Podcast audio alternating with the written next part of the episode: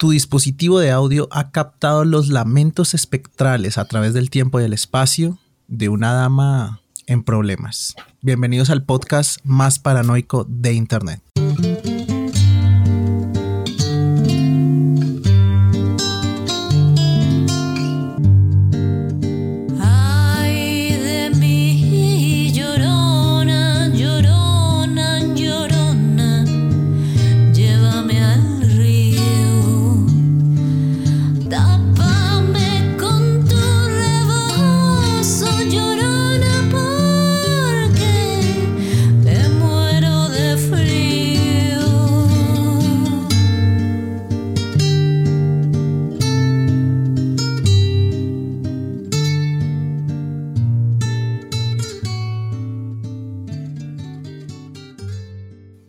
Hoy vamos a hablar de, yo creo que la leyenda más conocida de Latinoamérica, ¿no? Yo sé que los mexicanos van a decir que es de ella, eh, y pues digamos que sus inicios yo diría que sí.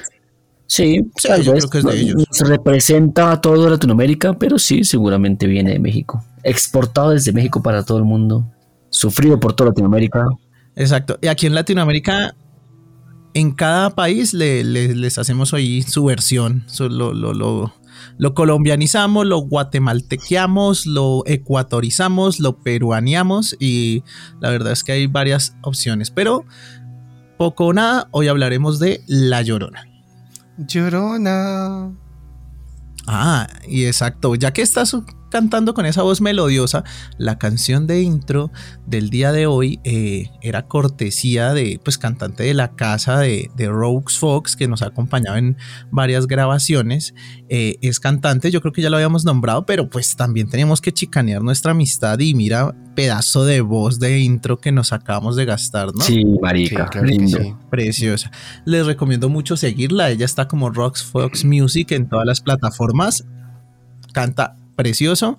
Pues claramente hay más canciones, pero esta eh, versión de La Llorona, también un clásico mexicano, eh, delicioso. Se escucha maravilloso. Yo la tengo de ringtone, no lo crean, lo tengo de ringtone, después se los demuestro. Oye, qué chévere, yo tengo de ringtone la, canción Gracias. de, de esta película Maligno, una canción que es como una reversión de una canción ochentera toda loca Where's My Mind se llama la canción original. Brutal. Pero no está nada mal ponerle llorona. Maligno es la de.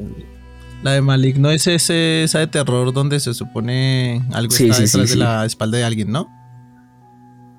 Sí, no, no dice que entre más cerca la oigas está más lejos. ¿La llorona?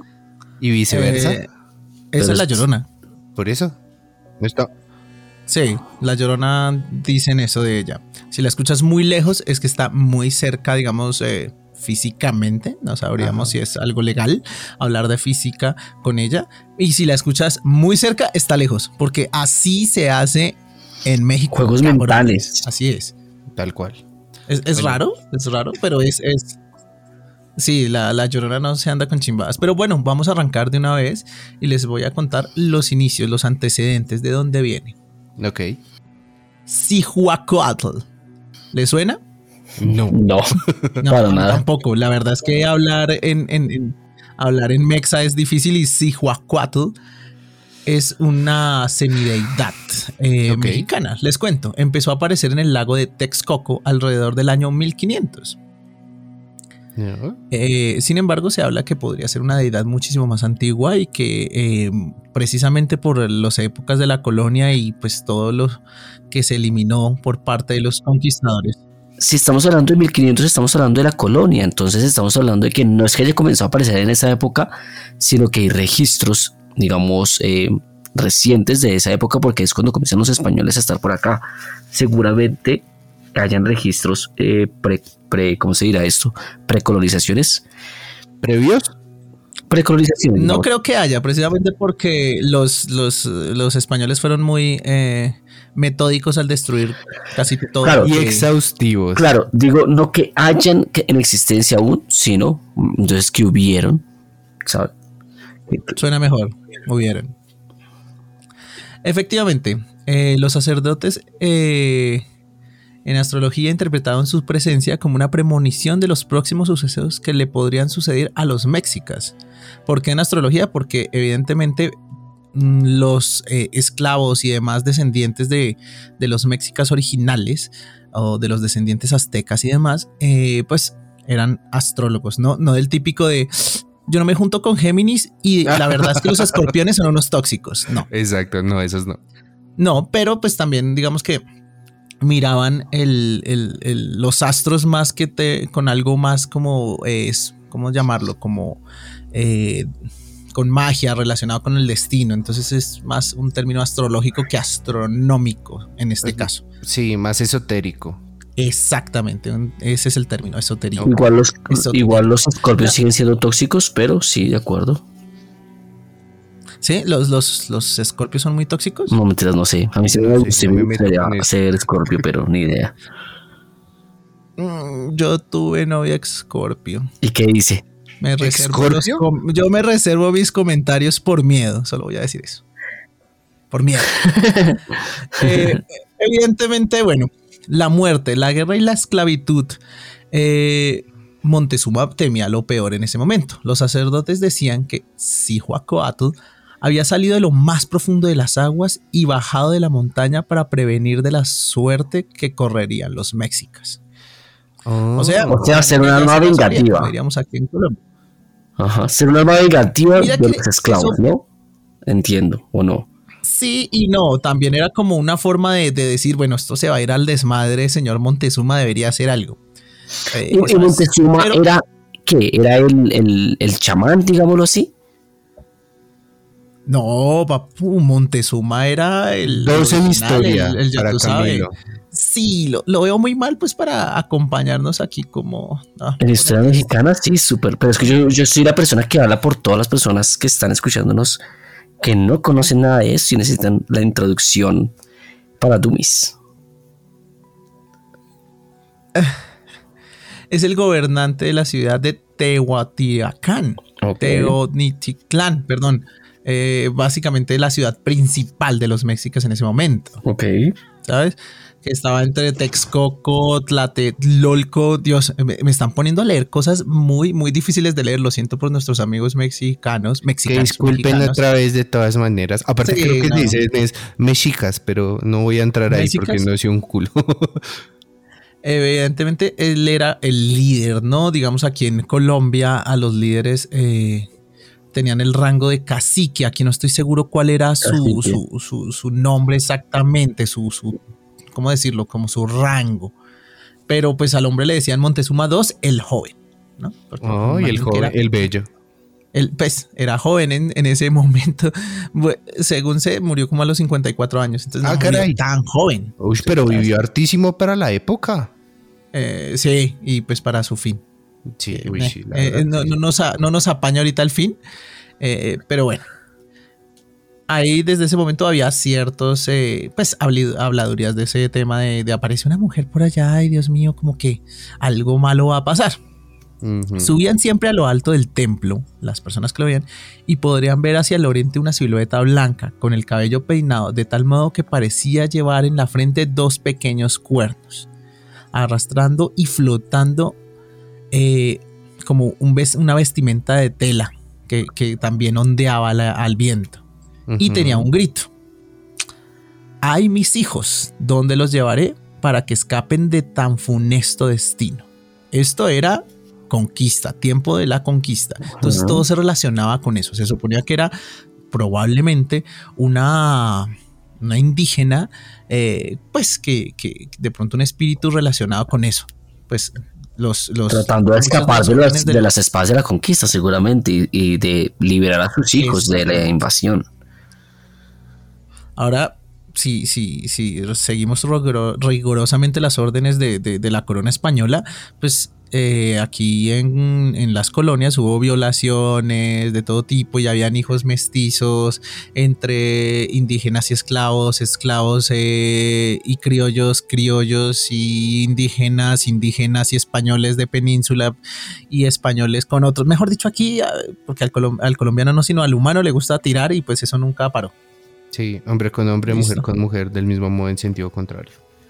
Entonces lo más probable es que, bueno, pudo haber sido un ajusticiamiento y, ahí eh, inició como la primera versión eh, o digamos que oficial y registrada. Yo no sabía esta, esta historia del origen de la Llorona, la verdad.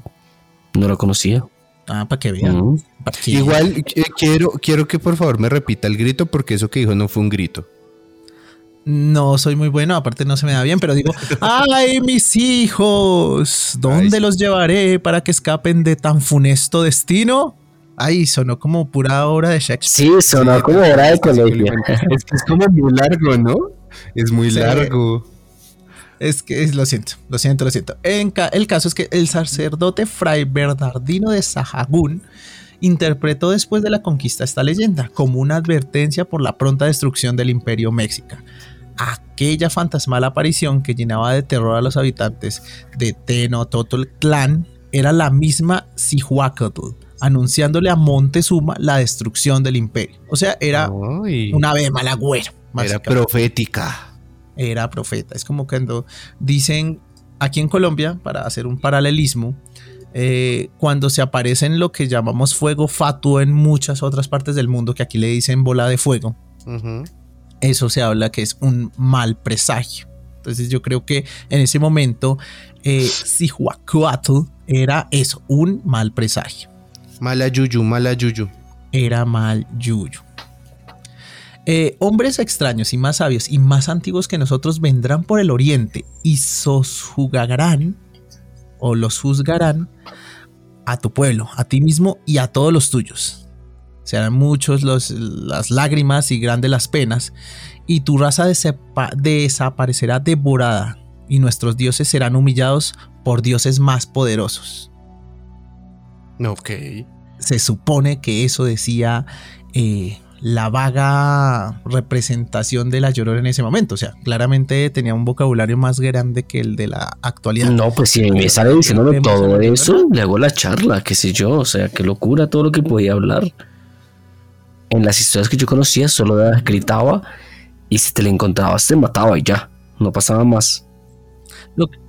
este precisamente, este registro de parte del sacerdote habla de la leyenda mexica y cuando eh,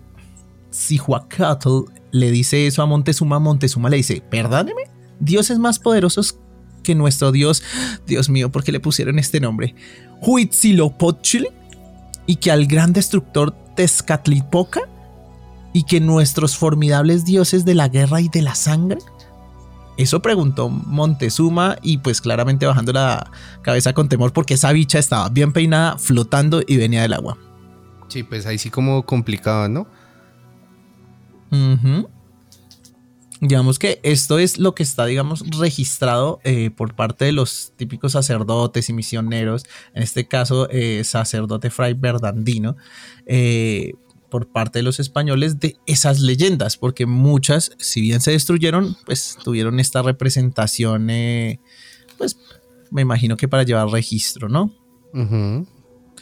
Se decía que esos hombres y esos dioses de Oriente, pues eran los españoles, dirigidos por Hernán Cortés, eh, que pues evidentemente fue la caída de todos los pueblos de Centroamérica y especialmente de México y pues hubo atrocidades. Y recordemos, pues aparte de la violencia extrema con la que se conquistó eh, este lugar, pues lo más importante fue el tema de epidemias, eh, mujeres violadas y pues la destrucción de la, la viruela.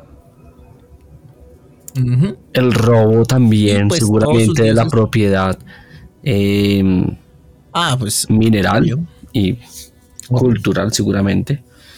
Destrucción Qué bonita forma de decir que nos quitaron el oro. Sí, nos quitaron el oro. ¿Dónde está mi oro? Quitan trabajo. ¡Quitan trabajo! Cálmese, señora mayor. Sí, sí, sí. Evidentemente todos esos dioses fueron prácticamente enterrados, eh, menos Cihuacatl, la llorona, pues en términos paracuates, ¿no? De esta forma inicia esa leyenda en tiempos de colonia. Se dice que el sonido de las campanas a la medianoche, una mujer vestida de blanco y con la cara cubierta por un velo, se aproxima desde el oeste recorriendo las calles. Muchos dicen que flota, otros que no tiene rostro y otros más dicen que tiene un grito desgarrador similar al de una ambulancia. Yo había escuchado esa historia así, que el grito era como un aullido y que decía mis hijos, mis hijos y ya. ¿Cómo conocieron ustedes a La Llorona? La historia, ¿cuándo la escucharon? ¿Recuerdan eso por primera vez? ¿Cuándo fue? ¿O no se, no se mm, acuerdan? Sí, sí, lo recuerdo. Sí, lo que pasa es que hay, hay muchas interpretaciones. Incluso yo de chiquito la confundía con la pata sola. Yo decía, ¿cómo no va a llorar? Le hace falta un piecito, pero pues no, Quedan otras. Exacto. Pero no, creo Que, fue como con, este cúmulo de leyendas estaba el de la Llorona, pero siempre lo he relacionado mucho con México. O sea, nunca, o sea, sí he escuchado como, ay no, es que tal persona escuchó a la Llorona y no sé qué. Y, pero sí es algo que veo más como en general de Latinoamérica que tenemos en común este ente que más solo de allá. O sea, sí de chiquito sí recordé que me dijeron, viene de allá, pero no, o sea, como que se trastea. La Llorona Tour 2021. Yo nunca escuché que fuera necesariamente mexicana. Simplemente era una historia de una. Yo diría que es, algo nuevo, ¿no? No creo que sea algo tan nuevo y no solamente de, Latinoamérica, porque hay, eh, digamos que, leyendas similares en, en Europa de eh, mujeres que aparecen en el río, las ninfas del río, que secuestran hombres, los matan. ¿Será que es una readaptación de historias ¿Cree usted? No necesariamente, pero podríamos estar hablando de cosas en común, pueden ser primas, no lo sé. Ok, pueden ser sí, porque aparte yo jamás la relacioné con el agua. Yo tampoco. No, mentira, sí, porque la historia. de la leyenda de la Llorona? Sí, porque de hecho, la historia que yo conocía era que ella, no me acuerdo, como que enloqueció o algo así, tenía tres hijos, los mató en un río, una vaina así, eh, y todos los huesos quedaron. Ella encontró todos los huesos en el río, menos el meñique del hijo más pequeño. Entonces tenía que encontrarlo para poder como liberar su alma de este mundo. Y si uno le ayudaba, se salvaba, o si uno sabía su historia y le, decía algo sobre su hijo, tu hijo más pequeño te está esperando, no sé qué, eh, te salvabas y si no, eh, pues te mataba, simplemente. Te la ganabas y te condenaba. Esa, es una versión bien, bien explícita y como bien detallada. Yo les mm. quiero contar que desde el punto de vista base de esta leyenda, es una historia de una dama blanca relacionada con el agua, vinculada a ciertos lugares de poder y que tiene una naturaleza infernal. ¿Sabes? Siempre es algo vengativo, es un espíritu negativo. Sí, sí, sin duda. No, no, recuerdo ninguna leyenda en este momento que dijera, ah, es que si te la encuentras te da un premio. Sí, no, no, no. Siempre es como que eh, la leyenda cuenta con múltiples versiones y eh, pues casi en todos los países de Latinoamérica. Entonces ya en algún momento ahorita tocaré cómo lo vemos en varias partes. Pero eh, siempre están los mismos elementos. Una figura fantasmagórica eh, de una mujer vestida de blanco que recorre ríos buscando y llorando por unos hijos que perdió. La mayoría de relatos sí coinciden en que la mujer mató a sus propios hijos. Casi siempre los ahoga en el río. Sí. Eso escuché yo. Incluso una de las leyendas conocidas en México es que había, digamos, post-colonia o pues apenas está, digamos, eh, terminando el tema de colonia, de, la colonización española, se hablaba que un español había salido con una, eh, y pues digamos, indígena, habían tenido hijos, pero el español, bien rata, eh, decide abandonarla para irse a España a casarse con una mujer de alta alcurnia. Enloquecida por los celos y el dolor, la señorita decide apuñalar a sus hijos en el río y dejarlos ir en el río. para después ella misma matarse y pues quedar en pena porque nunca encontró el cuerpo de sus hijos. Digamos, esta es una adaptación eh, post-colonia y en ciertos pueblos mexicanos es la que se cuenta. Sí, ok. Y, en alguna de esas. ¿De qué hora que cuenta esa? ¿En alguna de esas? ¿En alguna vez está la historia que le conté, la de encontrar los huesitos o no? ¿O esa solo me tocó a mí? Yo no la había leído, por ejemplo. Esa me parece llamativa. Sí, y, esa, sí lo había y eso, ah, bueno, pero Y eso ahora habla que de lo lo flexible que es la historia. Exacto. Y ahora que lo mencionas es bien gracioso porque creo que la primera vez que escuché la leyenda fue en aquel sitio donde los bogotanos solimos ir a pasear, balneario que queda en Melgar de una caja de compensación que no nos paga. Ajá. Sí, que conozco tiene- la caja compensación y que no nos pague también lo recuerdo. Exacto, tienen allá un balneario en Melgar y ellos tienen una ruta de leyendas donde Creo- hicieron creo que escuché ahí también, es y verdad. caminando. Sí, y ahí creo que es- escuché como la mayoría de las Sí, yo también. leyendas de Latinoamérica. Creo que me tocó lo mismo, tal cual. Eso es, pues, yo creo que, pues, bogotano que se respete pasó por algún momento por ahí, así sea a pasear y a calentarse. Ujú. Es verdad. Pero la historia se vuelve cada vez más monstruosa dependiendo de los relatos locales en varias partes de Latinoamérica, ver, Costa. Rica y, y Panamá. La leyenda de la Llorona tiene similitudes con la Tule Vieja, Ah, originaria de pueblos talamanqueños en ambos países. ¿La tula vieja? La, la Tule Vieja. ah, tule vieja. Una vieja con También. tule. Ah. Ay, no, que, que, que- que brillante usted, no. Y la Tepesa, oriunda de las comardas, comarcas indígenas y muy popular en las tierras de las provincias panameñas. La Tule Vieja es una vieja sucia, horrenda y vestida de harapos con patas de ave. Aquí empieza a ver Ah, caray. que, a obtener otros tipos de rasgos, mientras que la Tepesa tiene largos cabellos enmarañados y un rostro cubierto de agujeros. Ambas leyendas narran historias de mujeres que mataron a sus hijos y son condenadas a vagar por horripilantes espectros monstruosos durante la eternidad. Por la eternidad. Solo que tiene patas de Sí, pájaro. eso es Solo raro. por ese pequeño detalle, ¿no? No, y que la, eh, digamos, en, en México creo que es más romántica la idea que es una mujer normalmente es bella o le tapan el rostro. Aquí de plano es horrible y está desfigurado y claro, hacen, exteriorizan la maldad de, eh, por lo menos en estos países, ¿no? Eh, digamos que les voy a contar precisamente porque ahí se acercaba dentro de lo que tengo anotado la versión más popular de La Llorona en Colombia. La Llorona es el fantasma errante de una mujer que recorre los valles y montañas colombianas cerca de los ríos lagunas, vestidas con una bata blanca que le cubre hasta los talones. Tiene el cabello largo, negro y rizado. También puede ser de color plateado, café u dorado. Y en él se posan grillos, luciérnagas, cocuyos, que son luciérnagas. Es- nosotros le decimos cocuyos porque, pues, hey, fuck yeah. Y mariposas.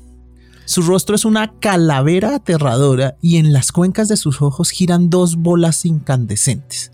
Las mangas de su batola o de su, de su traje, de su eh, Outfit. vestimenta del outfit, sí, le llegan hasta sus muñecas y con sus manos grandes, huesudas y ensangrentadas, arrulla a un bebé muerto. Ah, chinga tu madre. Sí, el outfit del fantasma. Venga, ¿cómo es que le dice a las luciérnagas? Cocuyos, aquí se le Ah, dicen en la. ¿Aquí, aquí en, aquí en dónde? eh, ¿Aquí en su en- casa? en- en Boyacá le decíamos mucho así. Yo- soy Ah, boyacencito de pura cepa. Yo, yo- yo donde vivo, yo no había escuchado cocuyos. O sea, cocuyos viene siendo el conciánfiro en cuanto a cosas.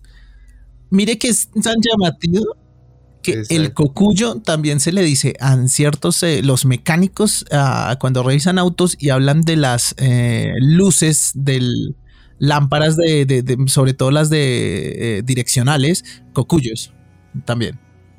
Vea, sí. Exactamente. Sin embargo, no es lo único de nuestra versión de La Llorona. Al gemir, la, de la Llorona colombiana derrama lágrimas de sangre sobre la, digamos que los arrullos azules de la criatura. O sea, viene la criatura envuelta en un- como en una tela azul. Sin embargo, la criatura conserva una expresión angelical. Ahí hay un, el que, el que se inventó esto sí hizo ahí el contraste más impresionante, ¿no? Porque Ay, tienes un rostro, meterse con los niños muertos, eso fue lo que pasó. eh, puede ser. Pero sin embargo dice que los ojos de la criatura acusan a su madre. ¿Cómo? No sé. Oh. acusan así como, no, cucha, ¿cómo me fue a hacer eso? Mi dedito, viejita, mi dedito. Ay, mi piecito. en Antioquia, que es una de las zonas o las regiones colombianas donde mayor cantidad de eh, eventos paranormales tienen eh, registro, eh, La Llorona toma el nombre de La María Pardo. Ah, caray, tiene nombre y apellido.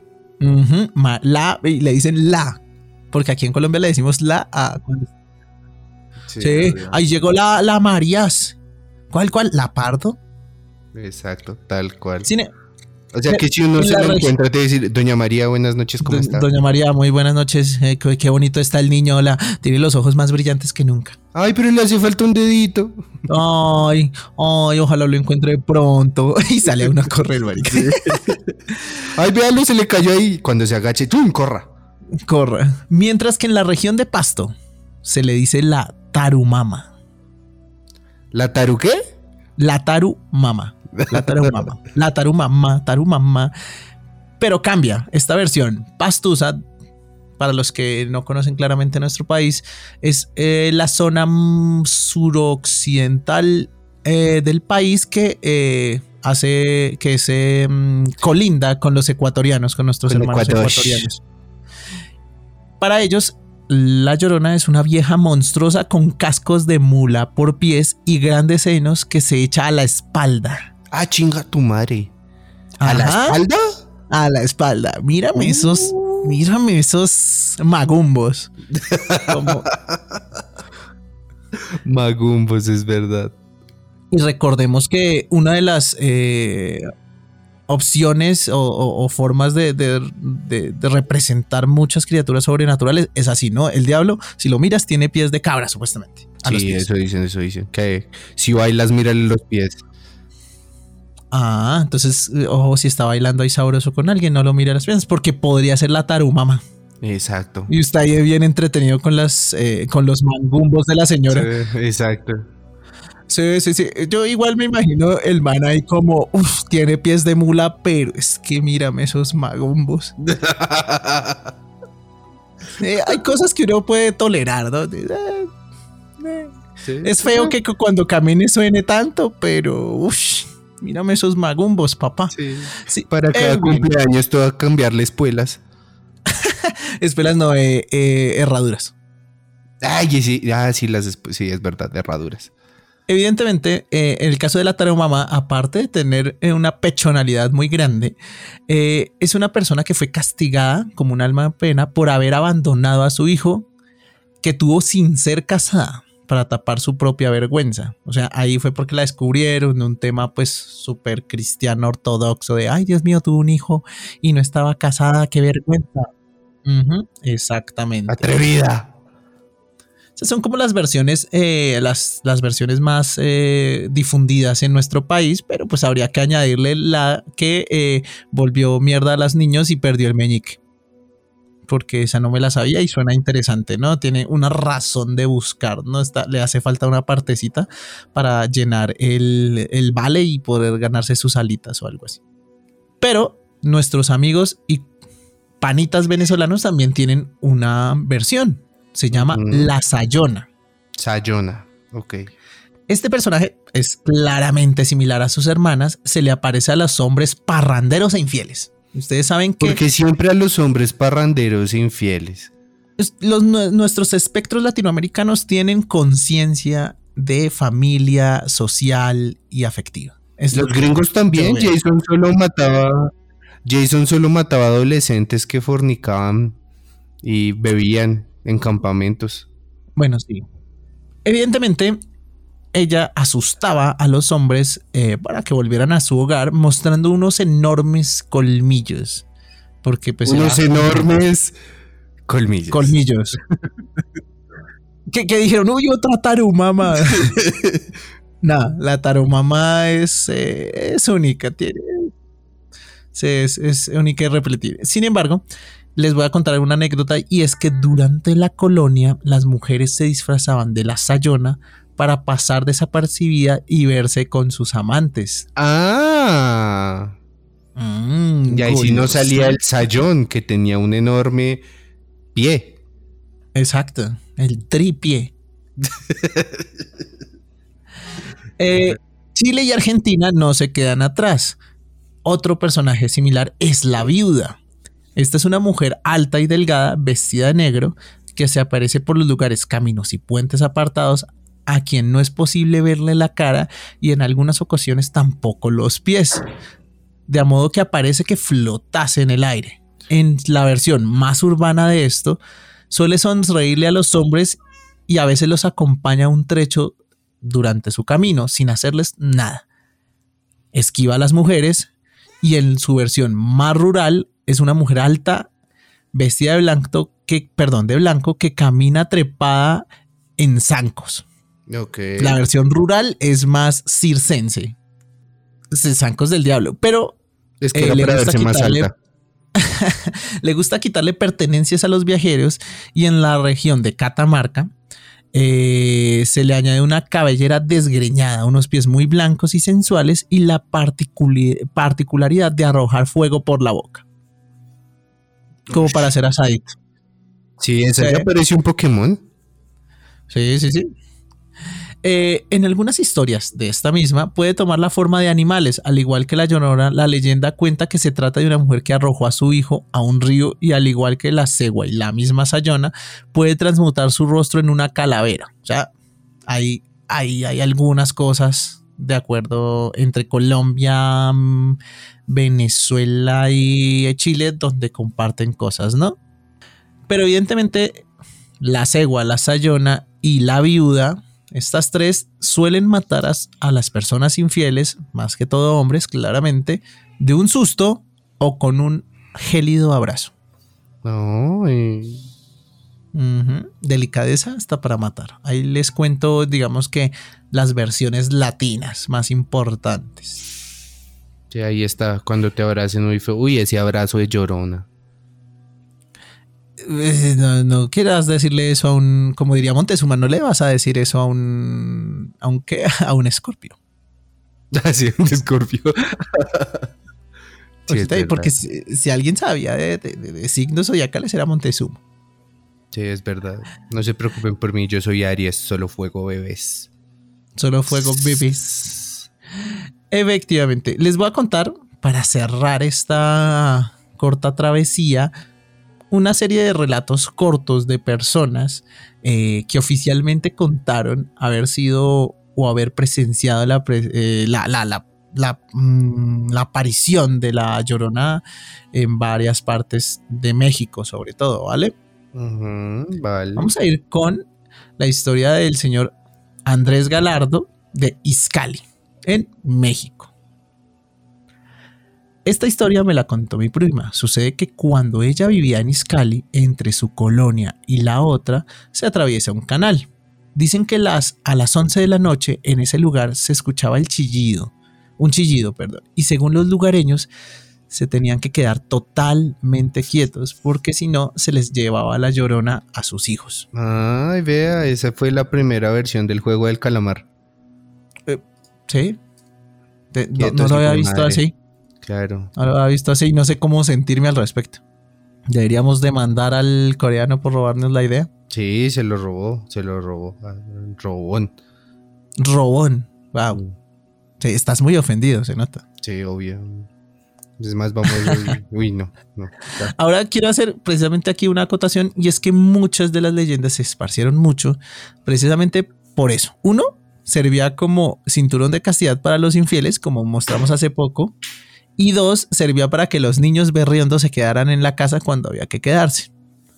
Porque ayudaba mucho la idea de, ayudaba mucho la idea de decirle, métase que en la noche sale la llorona y está buscando hijos que llevarse. ¿Mm? Yo había escuchado otros que uno no podía salir el Viernes Santo de noche porque si no se le aparecía el diablo. No, sí. Sí, que se aparecía el diablo. Y hay hartos relatos de eso. Claro que sí me parece que escaló un poquito. Aquí es la llorona, ya no. Aquí ya viene el diablo y te carga. Sí, viene en persona el patrón, no manda nadie. no, no, no, no me hace el favor, que el viernes no me sale. Sí, sobre todo con los días santos es muy así. Mm. Respete, hola, ¿no? Respete. Es cierto. Les contaré la historia de Alma en la ciudad de los Reyes, en el Estado de México. Y ella nos cuenta. Mi abuelita me contaba que en la calle 2 de abril, en el poblado de los Reyes, en La Paz, un señor conocido de ahí, del pueblo, iba caminando en la madrugada, pero estaba muy borracho. Este señor se encontró con una hermosa mujer que traía puesto un vestido blanco y largo. Ey, viejito, yo creo que si usted es mexicano, yo ya estaría asustado. Sí, sí, yo no sé alma, pero yo para ese momento le diría, hey viejo compa, no lo hagas. es más, pues quién se viste, bueno, no sé, qué tan viable es vestirse de blanco largo, con las greñas largas. Yo creo que es casi un cosplay de la Llorona. Sí, tal cual. Ah, mira, ahí está, por eso se confió. Puede ser. Iba saliendo de Corferia así, ay, claro que sí. ¿A dónde vamos? Sí, solamente que era en México. Ah, chingate. Eh, no sé, deben tener Comic Con. Totalmente. El señor le comenzó a dar a decir piropos. La mujer solo se quedó escuchando al señor y en el momento en el que se retiraba, el señor se dio cuenta que ella no tenía pies y que iba flotando en el aire. Fue tal la impresión del hombre que se volvió loco y cuentan los del pueblo que lo tuvieron que internar en el manicomio. Esto suena pura historia de pueblo. Aquí también yo creo que alguna vez han escuchado el y una vez ese señor vio al diablo y mire, allá está, ahí dicen en, el, manicomio del pueblo. Digamos, para todos ustedes yo les cuento que mucha de mi infancia lo viví en un pueblito más o menos a unas tres horas de Bogotá que se llama Garagoa. Es un pueblo boyacense. Y recuerdo mucho que mi abuelo tenía, y yo creo que ya lo había contado en el, eh, en el efecto, pero para la diversión de muchos de nuestros oyentes les cuento. Tenía la peor casa del pueblo. ¿Por qué? Porque la parte de atrás de la casa, no, no teníamos vecinos en la parte de atrás. ¿Por qué? Porque ah, la parte de atrás era el cementerio. Ah, ok, ok, sí. Yo creo que ya les había contado eso, que esa casa tenía dos pisos y un sótano. Y el sótano pues tenía un como un patio en la parte de atrás, pero era un patio bastante incómodo porque pues veías lápidas apenas como que alzabas la vista. Sí, pues no, pues imagínate. Básicamente tener un sótano al lado del cementerio es como como, estar a la altura de ellos. Es, es creepy, pero también les quiero contar que eso no era lo único que lo hacía bastante feo como casa. En esa misma cuadra, al frente, en diagonal, tenía el sanatorio del pueblo. Ah, ok. No, pues que era el Triángulo de las Bermudas de Garagoa. Yo, yo creo, parce, pero era muy incómodo porque salían, o sea, en las noches uno escuchaba gente gritar allá. Pero les cuento que eso era muy incómodo porque también más o menos al mediodía que yo a mis cándidos, no sé, 5 o 7 años, salía a jugar de pronto con los vecinitos y de tales, sacaban a pasear a los loquitos. Ah, por decirlo así. Así decía, le decía a mi abuela, ahí vienen los loquitos.